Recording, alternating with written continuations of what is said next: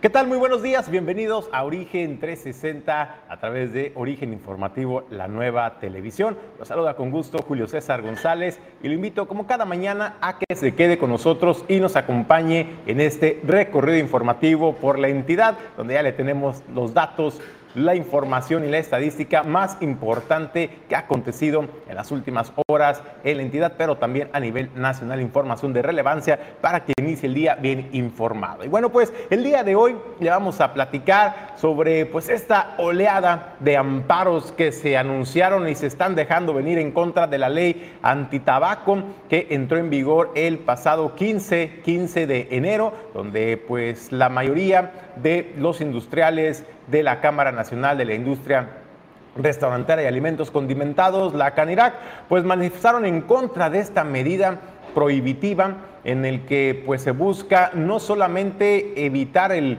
el, consumo del tabaco ya en los espacios, en los restaurantes. Usted recordará, ¿no? Recordará que anteriormente había espacios designados para ello. Bueno, pues ahora con esta ley eh, antitabaco pues estos espacios se han visto reducidos y nulificados en estos espacios como bares, restaurantes y discotecas. Y bueno, sobre eso le vamos a platicar porque esto es a nivel nacional, se está eh, dando este movimiento, esta oleada de amparos, pero también aquí en el estado de Colima, la Cámara Nacional de la Industria Restaurantera y Alimentos Condimentados ya también está, está tomando cartas en el asunto y dice, también van también van y se suman a esta eh, oleada de amparos a nivel nacional el estado de Colima. Y bueno, pues también le comento, el presidente del Supremo Tribunal de Justicia en el estado de Colima señaló que es necesario, es necesario tener un acercamiento con los juzgados, con quienes prestan los servicios, para escucharlos de cerca, escuchar sus necesidades y ver la manera en cómo se pueda eficientar la atención a la gente, a la población,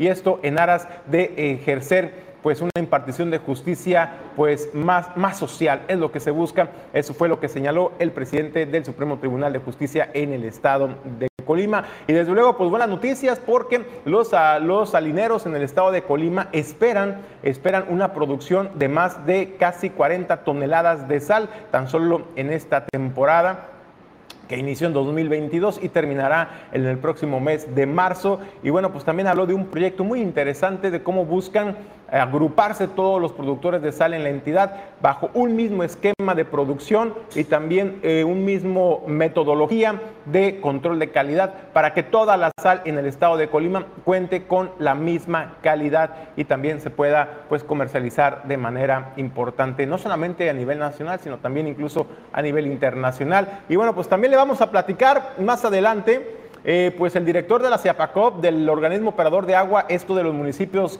Colima, Villa de Álvarez, Vladimir Parra Barragán, pues aseguró, aseguró que finalmente este organismo pues cuenta con finanzas sanas, se logró revertir la situación financiera adversa con la que recibió la administración de la CIAPACOP y esto pues de un déficit de más de 100 millones de pesos o casi 100 millones de pesos, bueno, pues ahora el organismo cuenta con números negros, números positivos y ello ha permitido también realizar una mayor ejecución de obra de infraestructura hidráulica, de mejora, de rehabilitación de este sistema integral en esta, en esta zona conurbada de Colima y Villa de Álvarez. Desde luego, pues también eh, le tenemos la información porque pues el secretario de, eh, de Gobernación, Adán Augusto López, eh, señaló que no, la Universidad Nacional Autónoma de México no tiene por qué echarle la boleta a la Secretaría de Educación Pública y claro que tiene injerencia directamente para determinar y sancionar la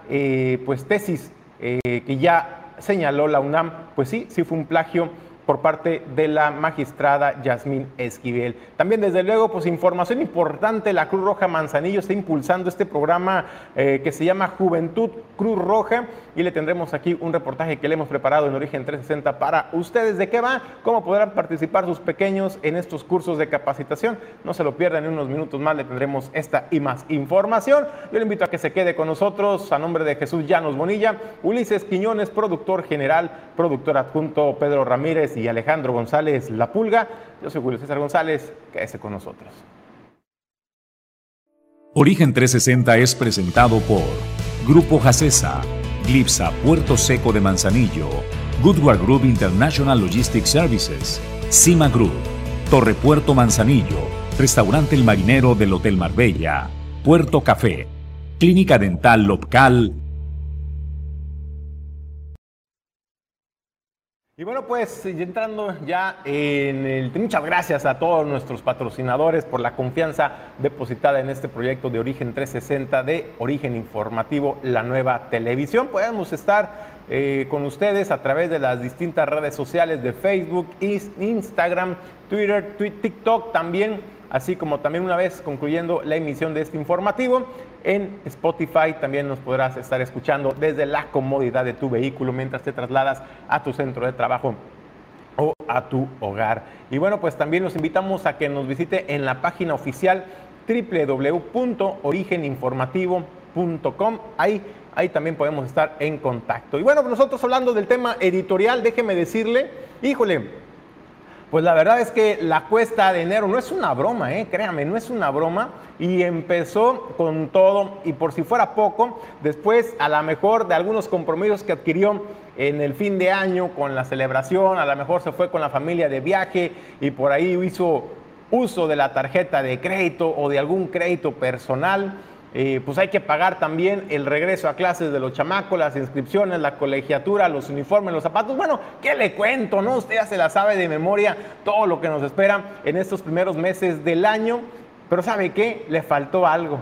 El incremento a la prestación de los servicios básicos, de los servicios públicos básicos. Me refiero a la Comisión Federal de Electricidad que anunció anunció un ajuste en la tarifa para este 2023, este ajuste en la tarifa de energía eléctrica. Y es que señaló que en 2023 el servicio eléctrico será más costoso para los hogares mexicanos. Esta empresa estatal liderada por Manuel Bartlett, pues dio a conocer que el precio del suministro eléctrico tendrá un aumento del 7.1%. Es decir, los mexicanos tendrán que pagar 0.945 pesos por cada uno de los primeros 75 kilowatt hora que se consuman en el hogar. Para que tenga de referencia, no se había visto un incremento eh, de, este, de esta magnitud eh, para un mes de enero arrancando el año desde 2017. Pero no se preocupe, porque aquí en Origen 360 también le vamos a decir cómo hacerle también para poder eh, ahorrar en el consumo de energía eléctrica y que el recibo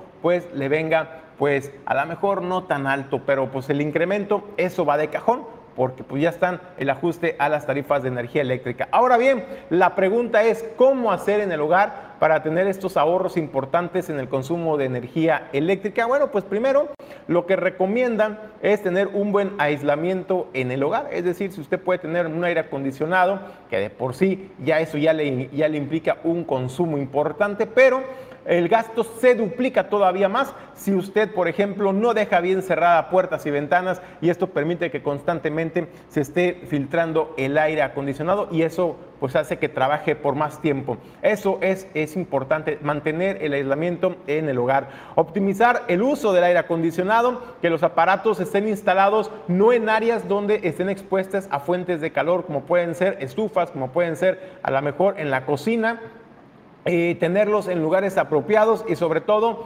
no que no bajen más de 25 grados es lo recomendable una vez abajo de 25 grados para mantener más fresco el cuarto o la habitación pues obviamente requerirá un mayor consumo de energía eléctrica. Entonces y también el periodo de el periodo de uso de los aires acondicionados es importante a lo mejor prenderlo unos 10 15 minutos en lo que se refresca la habitación y bueno hasta ahí porque pues entre más lo use, más eh, se estará incrementando el consumo. Y aquí le vamos a decir cuánto equivale, por ejemplo, una hora de uso, media hora de uso de algunos electrodomésticos que tenemos en el hogar y que son de uso cotidiano y que de pronto ignoramos o desconocemos eh, cuál es el consumo que nos representa en, en el recibo de energía eléctrica. Bueno, pues también eh, otra de las recomendaciones es sustituir el uso de eh, focos o bombillas de las ordinarias, de los de filamento, ya las conoce usted, por focos ahorradores. Estos también ya saben, ¿no? De la figurita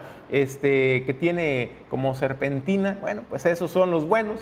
Este, para que los pueda cambiar y estos te optimizan, te dan mayor intensidad lumínica pero también te consumen menor cantidad de energía eléctrica. Así también la regulación del refrigerador es importante, también juega un papel importante en el ahorro y consumo de energía eléctrica en el hogar. Si no estás usando el congelador, pues es importante regularlo. También la temperatura al interior del, del resto del refrigerador, si no está muy cargado muy lleno, bueno, pues también hay que regular la temperatura para evitar un mayor gasto de energía eléctrica. Ahora bien, Ahora bien, ¿cuál es lo importante también de conocer cuáles son los ahorros fantasmas o los consumos, los consumos fantasmas de energía eléctrica?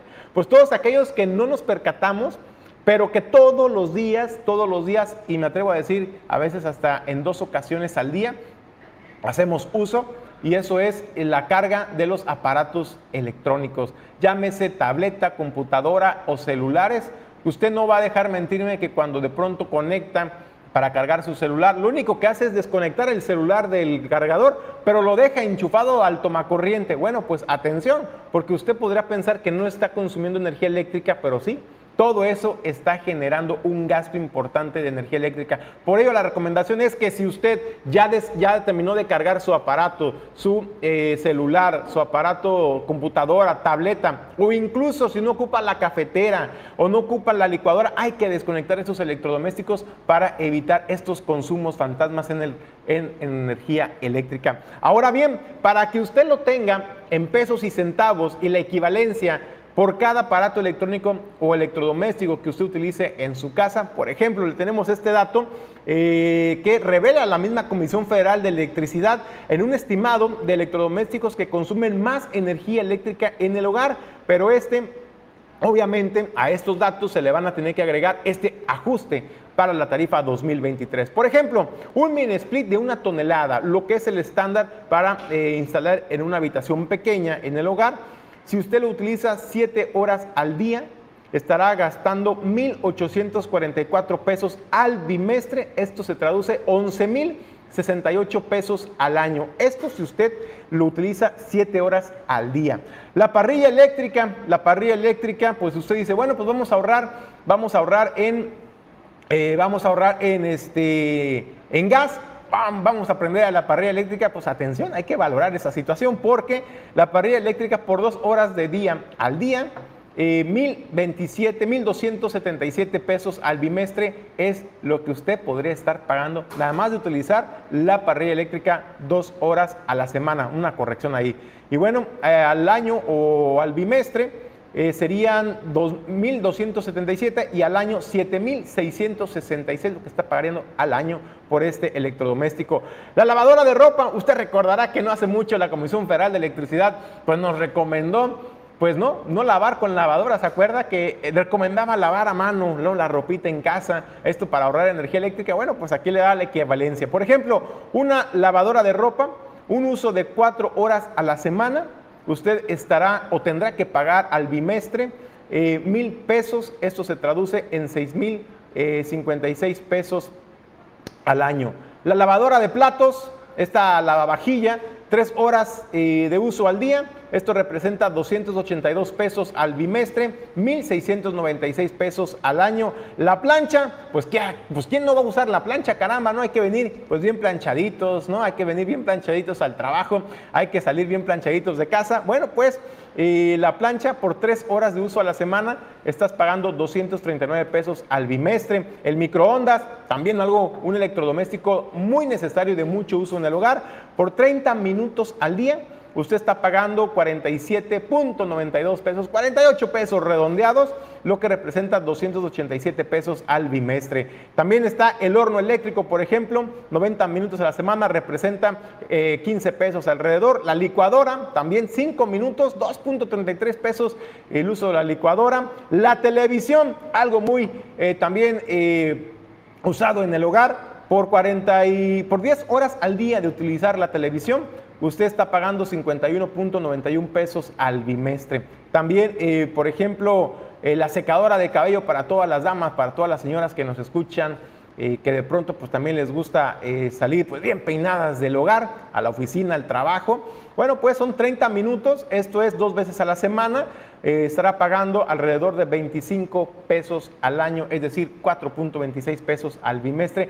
Eso son lo que usted tendrá que pagar por cada uso. Ahora súmele, sáquele cuentas, pues si usted utiliza la secadora, utiliza lavadora, utiliza, por ejemplo, la plancha, la televisión, el horno de microondas, la parrilla eléctrica o también el aire acondicionado, váyale sacando su cuenta para que más o menos vaya viendo cómo le va a venir el bimestre. Además de lo que le salga, también es importante agregarle pues el incremento o el ajuste que hace la Comisión Federal para la tarifa 2023. Eso, así, así arrancamos el año, hay que hacer conciencia. Yo insisto, la recomendación que le podemos hacer es, si no utiliza algún electrodoméstico, sea, eh, por ejemplo, eh, la pantalla, sea la licuadora, a lo mejor sea el horno de microondas, hay que desconectarlo para tener ahorros importantes. Hay que ser responsables no solamente por economía, sino también por el cuidado del medio ambiente. Hasta aquí el tema editorial. Déjenos sus comentarios. ¿Cuál es el electrodoméstico que más se utiliza en su hogar? Y también platíquenos cómo le fue, por ejemplo, en el bimestre,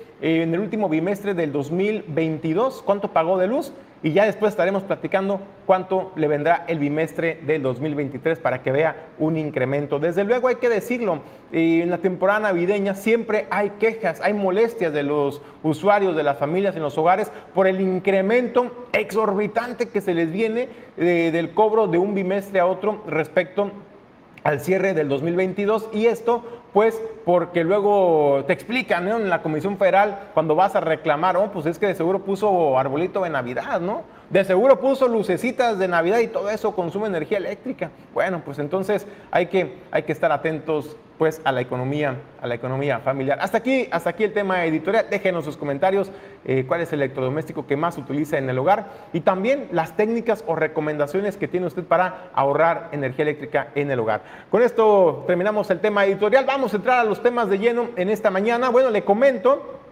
le comento que también eh, hace, hace unos días le damos a conocer esa entrada en vigor el día lunes sobre la ley antitabaco que entró en vigor el 15, el 15 de enero. Y esto, pues, ¿qué es lo que hace esta ley antitabaco? Pues hace todavía más restrictivas las medidas para que los comensales, las personas puedan consumir tabaco en lugares públicos, particularmente en bares, restaurantes, eh, pues en México. Bueno, pues esto también rápidamente eh, levantó, levantó malestar en el sector en el sector de la industria restaurantera y alimentos condimentados, quienes ya están preparando una oleada, una oleada de amparos en contra de esta ley para que se les permita seguir eh, pues eh, permitiendo a sus comensales el consumo de tabaco. Y es que a decir de ellos dicen, bueno, pues es que ellos normalmente cuando vienen por, así sea por una taza de café, a lo mejor al que le gusta fumar, pues le gusta acompañar la taza del café con el cigarro, o después de desayunar o después de comer en el restaurante, pues les gusta también eh, encender el cigarro. Bueno, pues esta situación pues ha levantado molestia en este sector eh, pues, empresarial, donde ya eh, estiman, por ejemplo, afectaciones a 95 mil empresas tan solo, tan solo en el vecino estado de Jalisco. Y esto, eh, pues lo que han buscado estos productores es, es hacer estos emparos. Y le digo una cosa, en el estado de Colima, en el estado de Colima no se quedan atrás, de acuerdo a lo que señaló José Rentería Quevedo, presidente de esta industria en la entidad, en la zona capital. Bueno, pues también se están sumando a estos amparos eh, de Canirac a nivel nacional. Hola, buenas tardes. Bueno, primero que nada, este, sí, es una ley este, muy, muy tajante, vaya, donde sí no impone el consumo de cualquier este, producto este, con derivación de tabaco. Eh, creemos que esta, esta ley, este, pues aparte de que viene muy regulada este, por, la, este, por, la, por el organismo de la COFEPRIS y COESPRIS en el caso estatal, este, pues viene en el, en el esquema de, de que viene con la protección de la salud, ¿no? Eh, la, afectación que puede tener aquí en el, en, el restaurante sí es, es no, no te puedo decir que puede ser este, grandísima, pero sí va a haber una afectación más que nada con los clientes consumidores que son este, comensales que tienden a pues, consumir este tipo de productos después de, consumir alimentos. Desgraciadamente Lo más difícil de esta ley va a ser tratar de hacerle entender a la población este, que los perjudicamos solo somos nosotros los, eh, establecimientos de comida, donde pues realmente vamos a caer en una discusión quizá en algún momento con algún cliente que no logre entender este tipo de, de imposición que tiene la autoridad. Desgraciadamente esta ley tiene muchos este, candados donde eh, no te permite a ti vender alimentos y bebidas o dar un servicio a la persona que esté consumiendo este tipo de, productos. Sí, es una ley muy, muy, muy, este, muy tajante en este aspecto. Entonces, nos imposibilita mucho tener un espacio adecuado tal cual como para decir, nada más este espacio es donde puedes fumar, pero no tienes que estar consumiendo ninguno de los productos de nuestros este, restaurantes, ya sean alimentos, bebidas, postres, etcétera. ¿sí? La verdad es una ley, este, así como lo mencioné, tajante, donde sí nos imposibilita darle servicio a esa persona. Eh, tenemos algunos este, temas o estrategias donde podemos defendernos contra esta, esta ley. Más que defendernos es llegar a un acuerdo jurídico este, con, la, con la ley para poder este, tener ahí lagunas nosotros y poder tener ciertos espacios, ¿no? Ya, este, y poderlos, pues poder vender nuestros productos y que el, y que el comensal pueda quizá consumir este, sus productos de tabaco. Este, este, acuerdo se presentó, como el tema es a nivel nacional, es un tema que se presentó este, igualmente con Cámara Nacional y pues tenemos todo ese tipo de, situaciones a nuestro favor, ¿sí? donde nuestros agremiados pueden acceder a esa información y nosotros brindársela y poder tener ese tipo de amparo o, de defensa, en cual sea el caso. Bueno, pues eso es lo que señalaba el presidente de la Canirac en Colima. Eh, la verdad es que lo complicado es eso, precisamente cómo explicarle al cliente, al comensal, ¿sabes qué? Oye, no puedes este, encender tu cigarro, pero usted recordará que anteriormente, en una primera etapa de esta ley, eh, pues estaban algunos espacios designados, o sea, es decir, cuando son espacios cerrados está prohibido y luego muchos restaurantes habilitaron incluso algunas terracitas al aire libre, precisamente son áreas de fumar. Bueno, pues ahora ni ahí van a poder eh, encender o consumir estos productos de tabaco. Eh, por esta nueva ley que se vuelve aún más restrictiva. Olvídese usted, por ejemplo, de que si va, por ejemplo, a la tiendita de conveniencia de la esquina, o a la tienda de la colonia, no pueden tener exhibidos tampoco los cigarros, eh, los productos de tabaco a la vista al público. Usted tiene que preguntar, olvídese, eso es lo menor. Lo que más le preocupa a ese sector es que ahora mucha gente que tiene pues el hábito de fumar después de los alimentos o durante, pues no lo va a poder hacer. Y ahora es cómo hacerles entender a las personas eh, que no es una medida restrictiva del lugar, de los empresarios, de los restaurantes, sino que es una medida, que es una ley que viene y que ellos están sujetos y obligados a cumplirla. De lo contrario, se pueden hacer acreedores a sanciones. Además, también las sanciones pueden ir para la persona que esté incurriendo en la falta. Es decir, en usted, si está acostumbrado a fumar en la vía pública, tenga mucho cuidado porque las sanciones pueden venir pues de manera onerosa. Ahora bien, ¿cuál es, qué es lo que, lo que contempla esta ley? Aquí en Origen Informativo le explicamos. México amplió desde este domingo la prohibición de consumir tabaco en diversos espacios públicos, desde playas hasta parques, así como su publicidad en cualquier medio de comunicación, según dispone una reforma legal aprobada por el gobierno. El decreto presidencial, que modifica la Ley Nacional para el Control del Tabaco, apunta a la regulación para la protección contra la exposición al humo de tabaco y sus emisiones, según el documento publicado en diciembre pasado. Para ello, amplió la lista de espacios de concurrencia colectiva donde no se podrá consumir o tener encendido cualquier producto de tabaco o nicotina. Entre dichos espacios se cuentan patios, terrazas, balcones, parques de diversiones, áreas donde se congreguen niños y adolescentes, deportivos, playas, centros de espectáculos y entretenimiento, canchas, estadios, arenas, plazas comerciales, mercados, hoteles, paraderos de transporte, entre otros. Las áreas públicas de prisiones y centros de detención también están sujetas a la prohibición, detalla el decreto. La reforma legal también busca establecer el control, fomento y vigilancia sanitaria de sus productos y en particular prohibir toda forma de publicidad, promoción y patrocinio de los mismos. Bajo esta premisa, los consumidores de tabaco solo podrán conocer de la disponibilidad y precio de sus productos preferidos mediante listas escritas con sus precios, pero sin logotipos, sellos o marcas. Para Origen Informativo, Kareli Ruiz. Bueno, pues ahí está, ahí está la información que le presentamos. Eh, es importante hacer conciencia y yo entiendo que de pronto, pues cuando uno ya eh, tiene el hábito de eh, consumir algún producto como el tabaco, que es altamente adictivo, y estás acostumbrado a consumirlo después de los alimentos, durante o antes, sentadito en el restaurante, bueno, pues la verdad es que tenga mucha paciencia, por favor, porque los menos culpables es el mesero y los propietarios del lugar. Ellos son los menos culpables, ellos están sujetos, así como usted, de hacer cumplir la ley. De lo contrario, les podrían caer sanciones pues que van a lesionar, créame, de manera importante su bolsillo. Entonces, pues hay que, hay que guardar la compostura, la cordura y bueno, pues, pues cualquier situación, pues vaya y también reclame, reclame ¿no? a, quienes aprueban estas leyes. Pero le digo una cosa, me parece que, que va encaminada a algo muy positivo, al cuidado de su salud, pero también al cuidado de terceros. Porque uno como fumador a lo mejor, pues uno dice, bueno, es el placer, el placer y el gusto me lo doy yo. Pero al final de cuentas estás afectando a otras personas que por salud están cuidando de la salud también de sus seres queridos y están siendo fumadores pasivos y es ahí también pues lo que se busca lo que se busca cuidar con esta, con esta, con esta ley.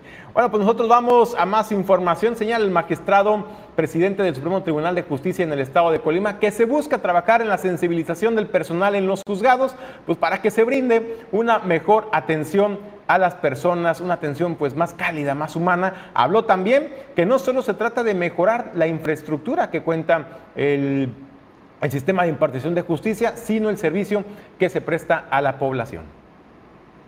Bueno, por este año ya tenemos programadas algunas visitas, algunas revisiones que se van a hacer a los juzgados eh, que tenemos instalados en todo el estado, precisamente para buscar tener un diagnóstico de las cargas de trabajo y poder implementar las acciones pues tendientes a mejorar el servicio jurisdiccional en cada uno de los, de los juzgados. Sí, precisamente las visitas que hemos realizado en cada uno de los juzgados es precisamente para sensibilizar a todo el personal de, de los diversos juzgados que tenemos a fin de poner de alguna manera ponerse la camiseta pues y mejorar el servicio jurisdiccional que de alguna manera hay que reconocerlo hay diversas quejas diversas demandas de, de quienes acuden al servicio y que precisamente es lo que es la, la política que tenemos en esta presidencia de abocarnos a mejorar este servicio pues que, que, damos a la ciudadanía. Para mí es muy importante precisamente porque los abogados, eh, tener apertura con cada uno de los colegios de abogados, las federaciones y abogados independientes precisamente porque ellos son los que de alguna manera resienten el servicio que nosotros prestamos a la ciudadanía y es importante escucharlos para efecto de también tomar las ideas, también sugerencias de ellos mismos para convertir esas sugerencias en acciones y que puedan también servir para mejorar el servicio, el servicio jurisdiccional. Bueno, pues todo en, hora, en aras, en aras de mejorar eh, pues la atención a la gente, pero también la impartición de justicia. Desde luego hay muchos temas que se tienen que atender eh, pues en esta área eh, como infraestructura, atención, capacitación. Y bueno, pues eso lo tiene muy claro el presidente del Supremo Tribunal y está trabajando en ello, al menos ese, ese es el proyecto que tiene para su periodo. Nosotros vamos a más información, muy buenas noticias para el estado de Colima y es que los salineros eh, pues pretenden o pronostican, proyectan la zafra de eh, poco más de 40 toneladas de sal y estas que se van exportadas a los Estados Unidos y eso es importante porque pues está poniendo en alto un producto 100% colimense de producción artesanal. Esto, esto es lo que comenta el presidente Julio Mesa Sánchez de la cooperativa Salineros de Colima. La comercialización está en crecimiento constante, gracias a Dios.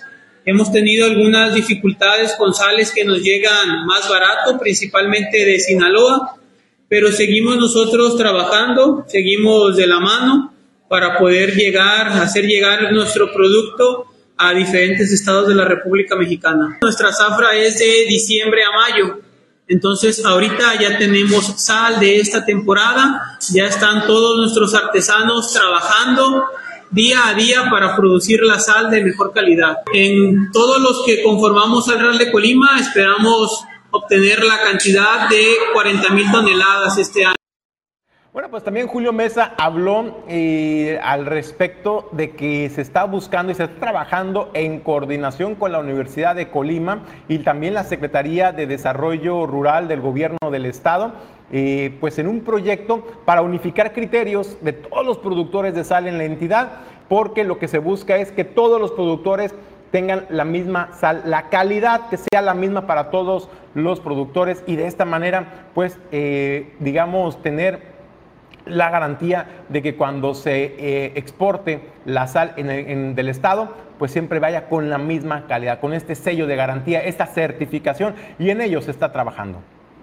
La sal de Colima tiene diferentes nichos de mercado, en el que es el sector comestible, nos eligen indudablemente, en el sector forrajero, donde los clientes buscan precio, si nos ha mermado un poco que lleguen sales de otros lugares más barato, pero estamos trabajando, no dejamos ningún día de trabajar, ahorita en coordinación con la Universidad de Colima y con el gobierno del estado a través de la Subsecretaría de Desarrollo Rural, estamos trabajando en una marca de certificación, la cual nos la otorgaría la Universidad de Colima y el objetivo principal de esta marca de certificación es poder homogenizar la producción de la sal y con ello la calidad del producto para poder dar la sal de Colima la misma calidad todos los productores y con ello lograr mayor reconocimiento.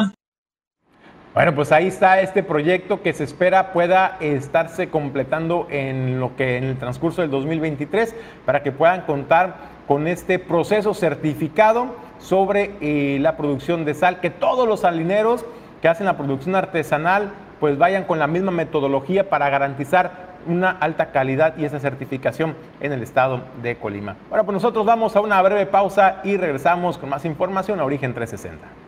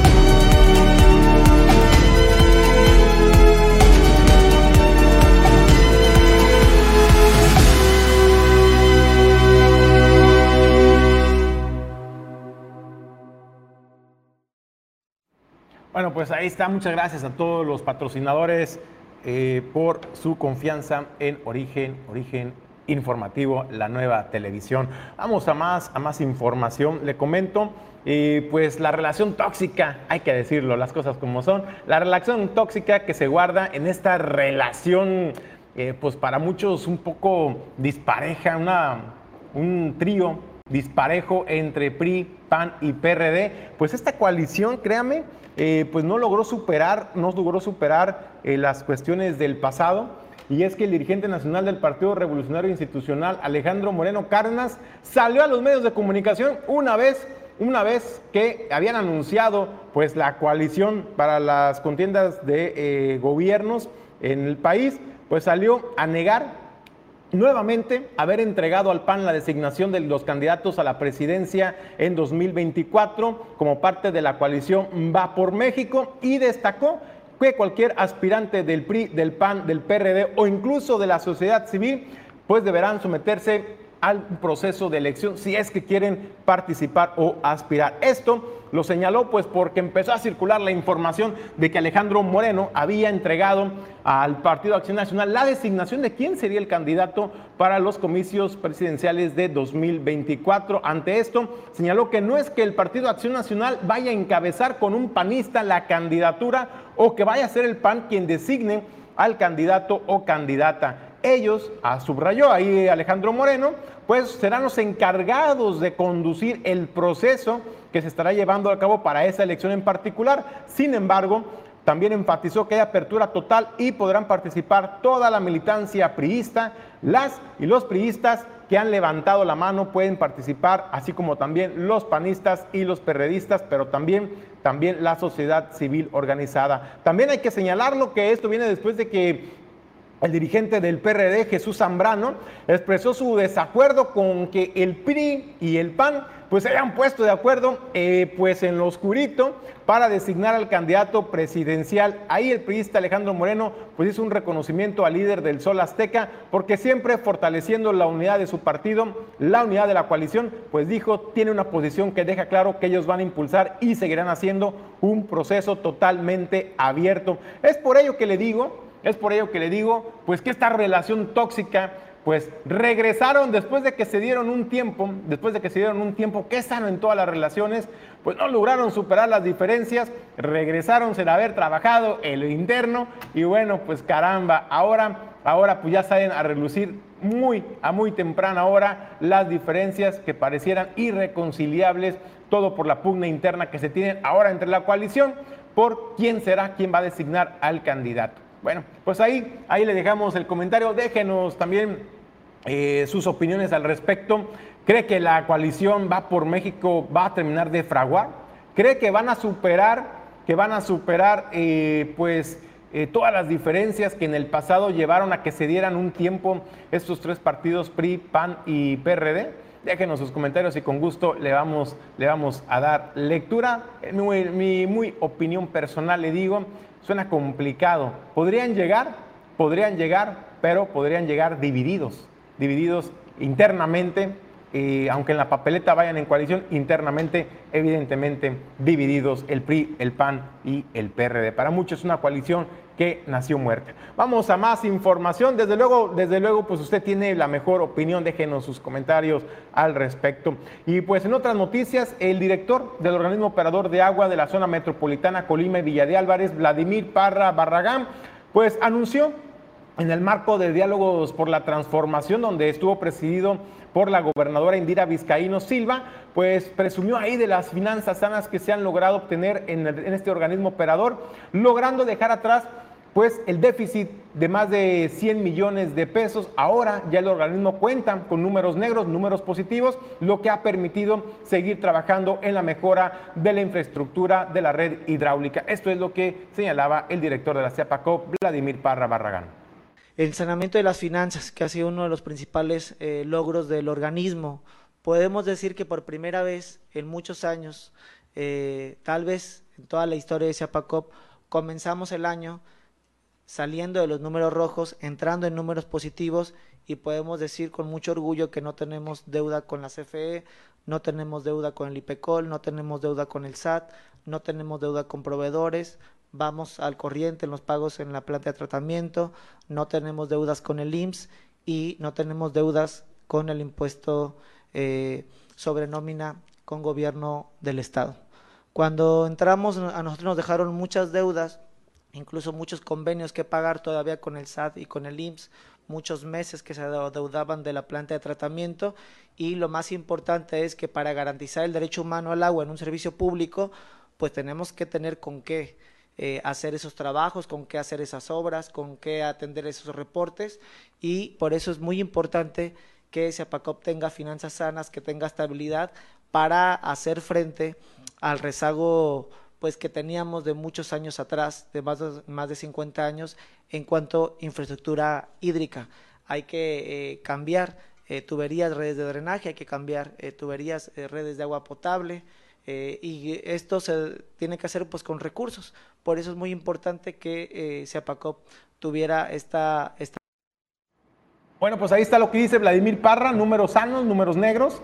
Eh, no se le debe y es increíble no tener un organismo eh, pues con las finanzas al día. Por ejemplo, sorprende cuando dice, pues ya no le debemos ni al IMSS, no le debemos al IPECOL, le hemos pagado a los trabajadores de manera puntual, le hemos pagado a los proveedores, incluso compromisos que recibimos de la anterior administración que tenían adeudos importantes con proveedores, también logramos pagarle a los proveedores y hoy en día el organismo operador cuenta con números negros, finanzas sanas, es lo que señalaba. Destacó también que la recaudación, por si fuera poco, que la recaudación en 2022 pues fue muy superior a lo programado, a lo estimado y gracias a la confianza que la gente en Colime Villa de Álvarez ha depositado en este organismo operador, pues se ha logrado eh, tener una mayor recaudación, lo que a su vez ha permitido también la realización de más infraestructura hidráulica en beneficio del servicio de agua potable. El tema de la recaudación, como podemos ver ahí en las gráficas, por primera vez eh, pudimos alcanzar lo presupuestado y pudimos superarlo. Eh, teníamos un déficit cuando llegamos de más de 100 millones de pesos. Eh, el dinero que entró por caja en 2021 fueron 471 millones de pesos, pero el IVA no es de nosotros. Entonces, descontando el IVA, eran 400 millones de pesos. Y el presupuesto era de 505 millones de pesos. Entonces, había una, una brecha muy grande y por eso los problemas que tenía el organismo. Hubo quincenas que se le retrasó a los trabajadores, teníamos que hacer muchos pagos diferidos con CFE, no teníamos materiales para hacer las reparaciones o las obras, no teníamos ningún equipo de mantenimiento eh, para el drenaje, para el desasolve. Todo eso, hoy ha cambiado. Si bien es cierto que tenemos muchos retos, hoy tenemos mejores condiciones para hacerles eh, frente y es por eso es muy importante pues que existan estas finanzas sanas y es la encomienda que nos, que nos dio la gobernadora. Bueno, pues también el director del organismo operador del agua de Colima, Villa de Álvarez, destacó, destacó también que y lo resaltó el avance en la recuperación de la cartera vencida. Él también señalaba que es algo histórico porque en las anteriores administraciones del organismo operador nunca se había logrado recuperar cartera vencida. Al contrario, la cartera vencida pues año con año se iba incrementando la cantidad de morosos, es decir, de hogares o de personas que no podían pagar su servicio de agua potable. Bueno, pues ahora Vladimir Parra informó que se ha logrado incrementar o reducir, reducir la cartera vencida hasta en un 10% y a favor del, eh, del, organismo operador. Esto, desde luego, pues representa pues una mayor recaudación extraordinaria que no se tenía eh, contemplada y esto es lo que señala Vladimir Parra. En el tema de cartera vencida, eh, venía creciendo en, un histórico eh, y hubo una reducción muy importante. La recibimos con eh, 39 mil usuarios en cartera vencida, 44 eh, mil y ahora hay 39 mil usuarios en cartera vencida. Sin tomar en cuenta que cada año aumenta el número de usuarios. Entonces ahora tenemos 39 mil con más usuarios es decir, con más eh, tomas, cuando antes había menos usuarios, menos tomas y había eh, más usuarios que estaban en eh, cartera vencida. Hay un crecimiento muy importante, una reducción de la cartera vencida del 10%, lo que representa un 3% del total de nuestro padrón de usuarios y, usuarias. esto es muy importante porque venía aumentando. Ningún año había reducido la cartera vencida. El único año que se vio reducido fue el año 2022. Y bueno, con este rescate del organismo, ¿qué podemos hacer? Rehabilitamos cuatro plantas potabilizadoras de agua en Tepames, El Bordo, Solidaridad y Ramón Serrano, donde eh, la gente puede comprar un garrafón de agua con cinco pesos, donde ayudamos a la economía popular directamente. Eh, la última que visitamos con la gobernadora fue en Solidaridad, donde son beneficiarias más de 11 mil personas directamente. Entonces se apoya la economía popular, eh, son plantas que estaban olvidadas, que eh, además eran focos de infección y de inseguridad, que tenían eh, algunas 5 o 10 años sin ser utilizadas y estaban en completo. Bueno, pues ahí está lo que señala Vladimir Parra Barragán. Gracias, primero, a que se tuvo un excedente importante en la recaudación ordinaria que se tenía presupuestada. Pero si le agrega que también se tuvo una recuperación importante de la cartera vencida por el orden del 10% de la cartera vencida, lo cual ya es algo para el organismo que se haga eh, llegar de recursos que no se tenían presupuestados o contemplados, es que gracias a la confianza de la población, es que esto se ha estado dando de manera paulatina, de manera gradual, lo que a su vez permite también, como usted ya lo escuchó, la ejecución de obra pública, de obra de infraestructura hidráulica eh, con la construcción, la rehabilitación de pozos, pero también acercando estos servicios a las comunidades que más lo necesitan, por ejemplo, como estos pozos, eh, cinco pesos el garrafón de agua, esto para apoyar a la economía familiar en algunas comunidades en nuestro estado de Colima, ya es una realidad y esto lo está impulsando también este organismo operador que encabeza Vladimir Parra Barragán. Vamos nosotros a más información. Bueno, pues el presidente de la República, Andrés Manuel López Obrador, en la mañanera dejó ver su molestia, su malestar porque eh, pues el atrevimiento del Tribunal Electoral del Poder Judicial de la Federación pues determinó que el uso de los AMLITO, estos muñequitos con la imagen, digamos, eh, o similitud con el presidente de la República, eh, pues que no, no pueden ser utilizados como imagen. Al respecto, el presidente de la República, Andrés Manuel López Obrador, pues consideró que llegar a esos extremos es como ayuda o promoción para la transformación y esto es lo que señala el presidente. Tribunal Electoral prohibiendo los muñequitos de ya saben quién. ¿No tienes ahí los muñequitos?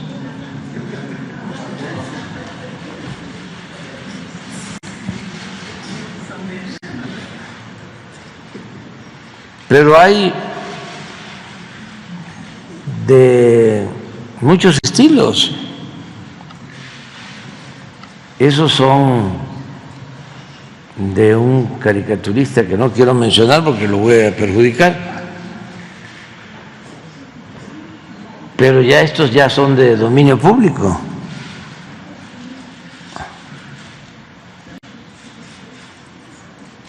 Ya los prohibieron. Entonces, así te contesto. En este caso de los amlitos, eh, eh, ¿su gobierno eh, interpondrá algún recurso? No, nada, nada, nada, nada. es que muestran el cobre, nos ayudan, son buenos promotores de la transformación. Les tenemos que agradecer. Porque llegar a estos extremos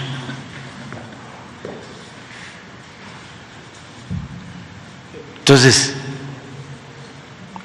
no me extraña nada, pero pues vamos a seguir adelante, enfrentándolos.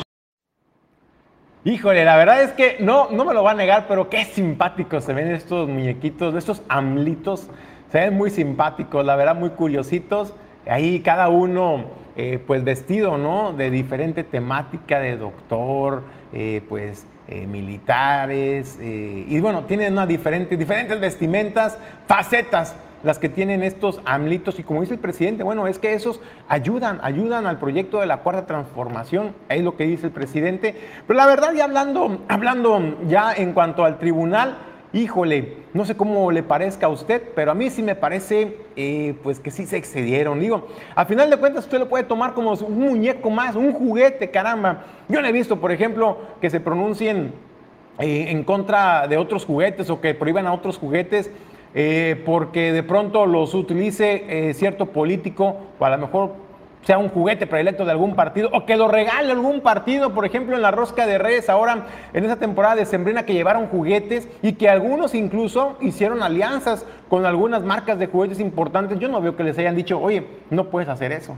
La verdad es que sí, a mí, a mí ya ahora sí lo personal sí me parece, me parece que se excedieron, pero bueno, déjenos sus comentarios, este, no me va a negar que no se ven simpáticos estos amlitos, déjenos sus comentarios qué le parece esta medida del tribunal Electoral del Poder Judicial de la Federación, si se extralimitó o tiene razón de ser y por qué, déjenos sus comentarios y con todo gusto le vamos, le vamos a dar a dar lectura. Vamos a otros temas, le comento, le comento que... Eh, pues la Cruz Roja Mexicana nos presenta este proyecto que viene impulsando en aras de la capacitación de los más pequeñitos en el hogar para que aprendan cuestiones básicas de primeros auxilios, de cómo prevenir eh, accidentes en el hogar, pero también de cómo atender algunas emergencias básicas que se pudieran estar presentando. Esto, esto le presentamos en origen informativo, Juventud Cruz Roja.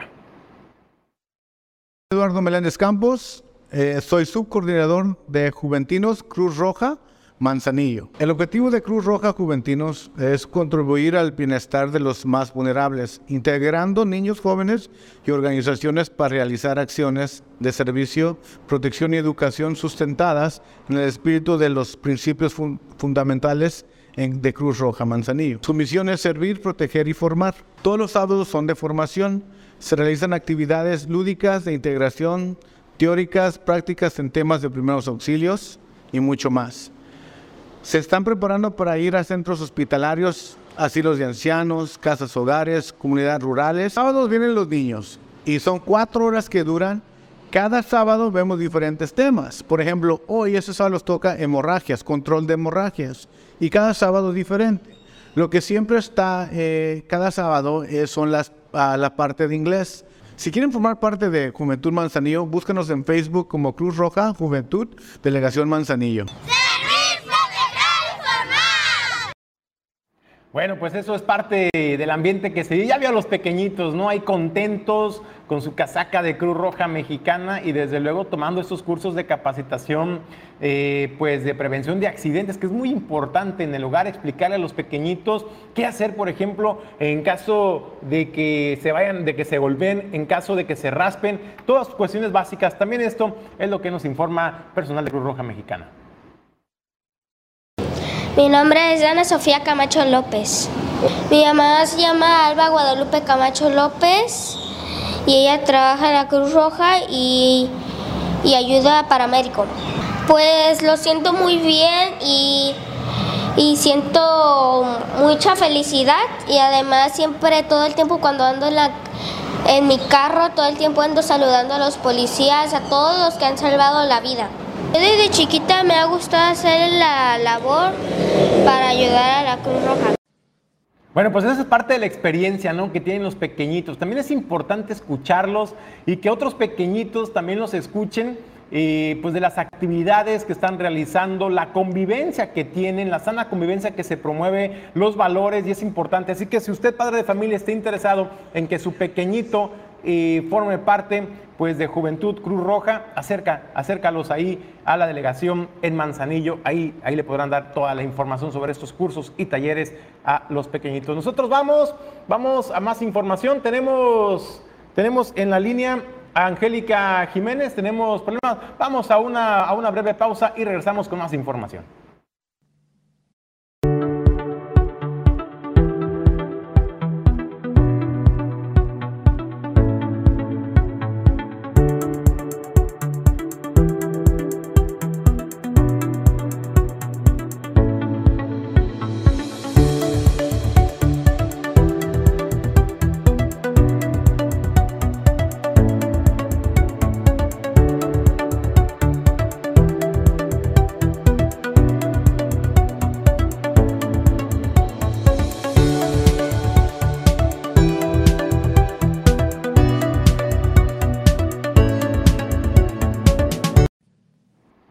Muchas gracias a todos los patrocinadores. Nosotros vamos, vamos a la línea y tengo el gusto de saludar y presentar en origen informativo a la directora del Instituto del Medio Ambiente y Desarrollo Sustentable, el IMADES del Gobierno del Estado, Angélica Jiménez. Angélica, buenos días, ¿cómo estás? Hola, ¿qué tal? Buenos días, gusto en saludar. Muchas gracias por la invitación. Oye, Angélica, un tema muy importante que ya está dando de qué hablar en todos los sectores, no solamente en la parte ambiental, sino también de la sociedad que ve con muy buenos ojos esta instalación o esta creación del fideicomiso del Fondo Ambiental. A ver, platícanos, Angélica, ¿de qué va este fideicomiso? ¿Cuáles serán los alcances? ¿Quiénes lo están conformando?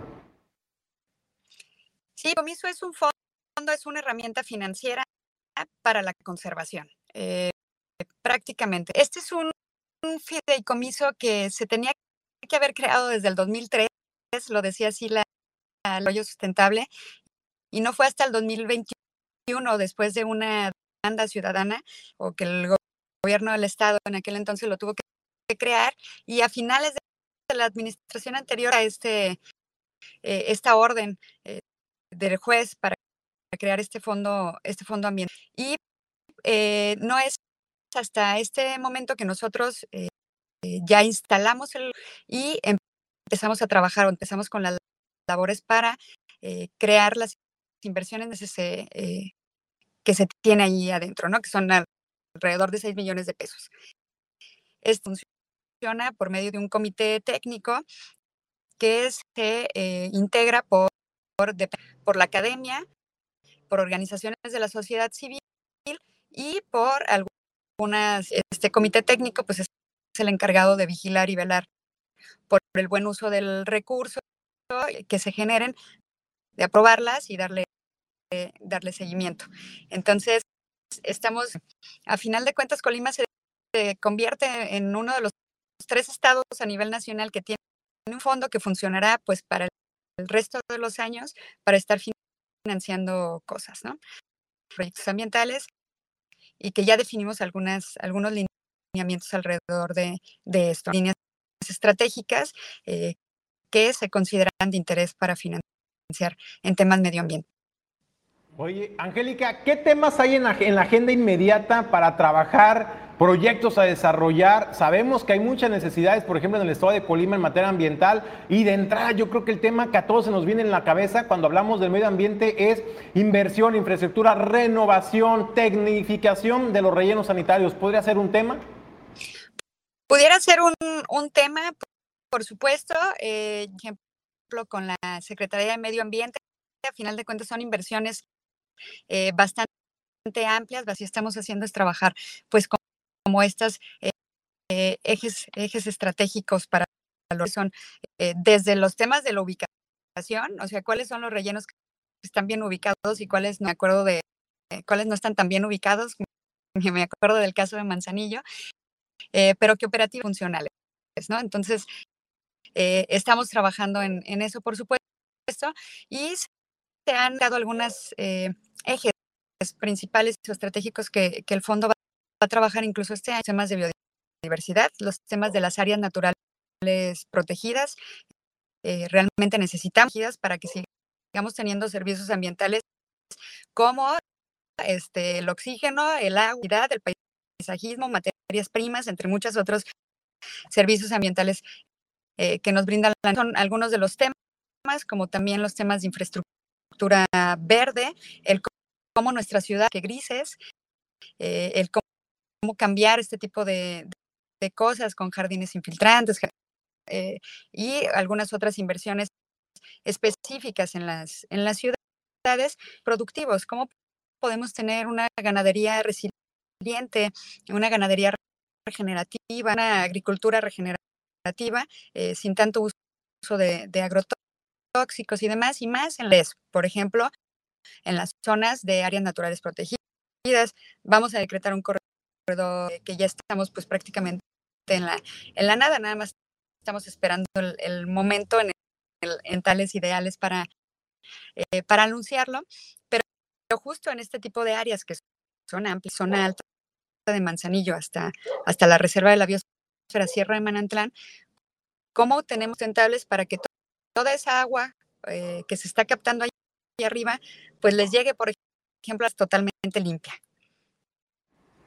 Oye, Angélica, en el tema, en el tema, por ejemplo, de la calidad del aire, eh, pues por ejemplo en el puerto de Manzanillo está creciendo de manera exponencial la industria, tenemos industria minera, tenemos la central termoeléctrica y también el constante eh, crecimiento portuario, pues conlleva a un mayor eh, uso de transporte de carga pesada por las vialidades.